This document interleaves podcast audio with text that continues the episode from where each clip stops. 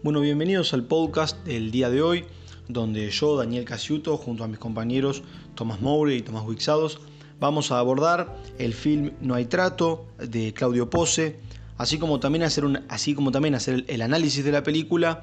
también aportar datos sobre la trata en nuestro país y también eh, analizar eh, y ver la fundación en cuestión que se encuentra en la película, que es la de María de los Ángeles. Bueno, em, el film es producto de, la investigación acerca de las políticas públicas del Estado eh, y del camino recorrido por la Fundación eh, María de los Ángeles, eh, ya que esta es una institución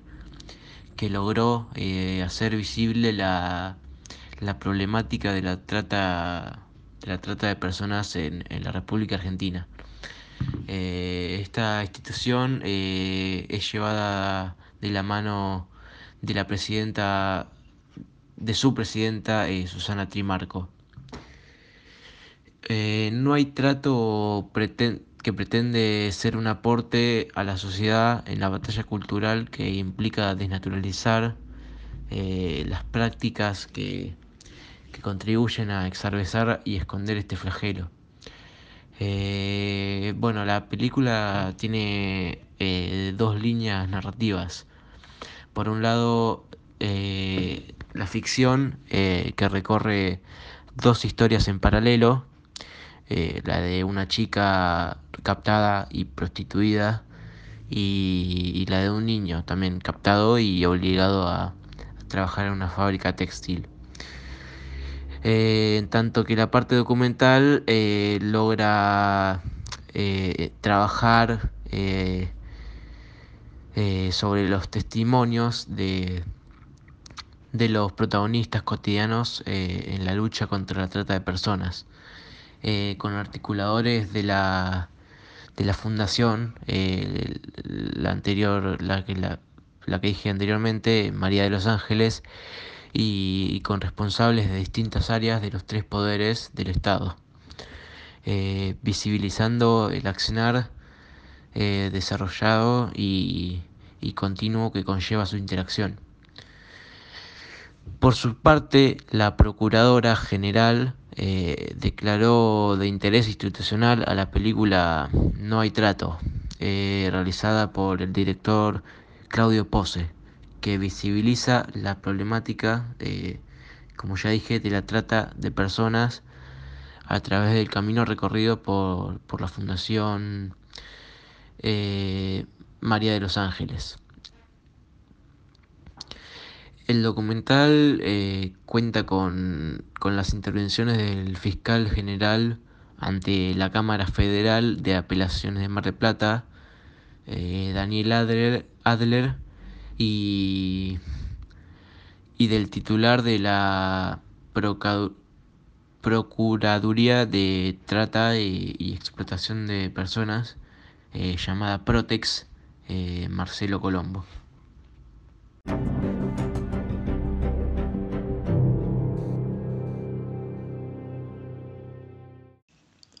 En el transcurso de la película, algo que se encuentra muy marcado, algo que verdaderamente marca un antes y un después en nuestro país. Es el caso de Marita Verón, que fue víctima de la trata, de su desaparición. Y esto se encuentra muy presente en la película La Fundación María de los Ángeles, la cual se propone contribuir a erradicar y combatir el delito de la trata de personas a partir de la concientización y sensibilización a la sociedad argentina, promoviendo una creación e implementación de políticas públicas orientadas a la prevención y sanción del delito, así como la protección y asistencia integral a la víctima de trata de personas, impulsando por su parte el desarrollo de investigaciones científico-técnicas en el marco de las legislaciones nacionales e internacionales en la materia. Esta fundación comenzó a funcionar en octubre de 2007 y desde dicha fecha brinda asistencia y asesoramiento jurídico. El departamento legal de la Fundación se encarga de ofrecer la asistencia necesaria a partir del momento en que recibe la denuncia de un hecho que puede llegar a configurar una situación de trata de personas o el riesgo de su configuración. Las denuncias recibidas son analizadas detenidamente, para lo cual se sigue un protocolo de preguntas tendiente a dilucidar en el relato del denunciante la comisión del delito, de sus métodos de reclutamiento o de factores de riesgo que podrían devenir en una situación de trata. Las denuncias son judicializadas y se realiza su seguimiento. Asimismo, se acompaña al denunciante en todas las instancias del proceso. ¿no? Esto es eh, en parte lo que hace esta fundación, el aporte que hace esta fundación y bueno, teniendo en cuenta que su directora es Susana Trimarco, eh, la cual impulsa esta fundación una vez que su hija, Marita Verón, que es un caso eh, emblemático en la historia de nuestro país, desaparece de San Miguel de Tucumán el 3 de abril de 2002, cuando se dirigía desde la casa de su madre hacia la maternidad Nuestra Señora de la Merced, en la capital tucumana, para realizarse un estudio. Bueno, como ya mencionamos eh, previamente, eh, el seguimiento de este caso, el de Marita Verón, desde la creación de la Fundación María de los Ángeles, se encuentra presente en la película, nosotros creemos porque es uno de los casos que más ha marcado eh, y ha reflejado la realidad de la trata de personas en nuestro país y también eh, teniendo en cuenta la vigencia que tiene aún, ya que la madre de Marita todavía la sigue buscando, 18 años después espera reencontrarse con su hija y sigue promoviendo mediante su, su fundación la formulación de, y junto con la colaboración del Estado, ¿no? por supuesto, de políticas públicas para poder orientar, para poder asistir jurídico, legalmente a aquellas personas que se, se encuentren o que se hayan encontrado en una situación de vulnerabilidad como es la trata de personas. En su mayoría son mujeres que tienen entre 18 y 35 años. Son argentinas, bolivianas, paraguayas, dominicanas o chinas.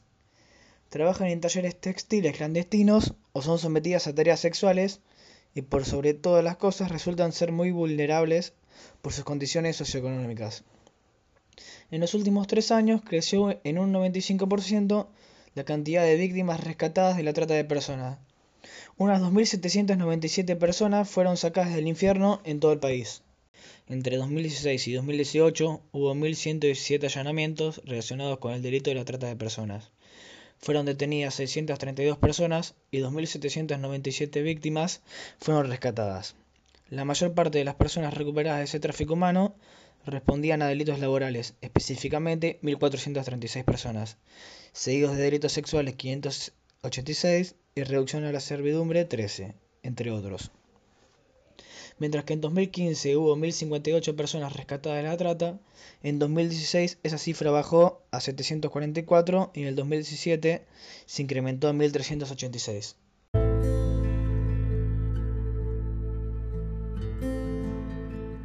En el informe del Ministerio de Seguridad se detalló que la mayor parte de las víctimas rescatadas son mujeres de entre 18 y 35 años, aunque hay niños y niñas sometidos a esclavitud a partir de los 13. La mayoría son argentinos, bolivianos, peruanos, paraguayos, dominicanos o chinos que son llevados compulsivamente en el corredor de la frontera del NOA, el NEA y el centro del país.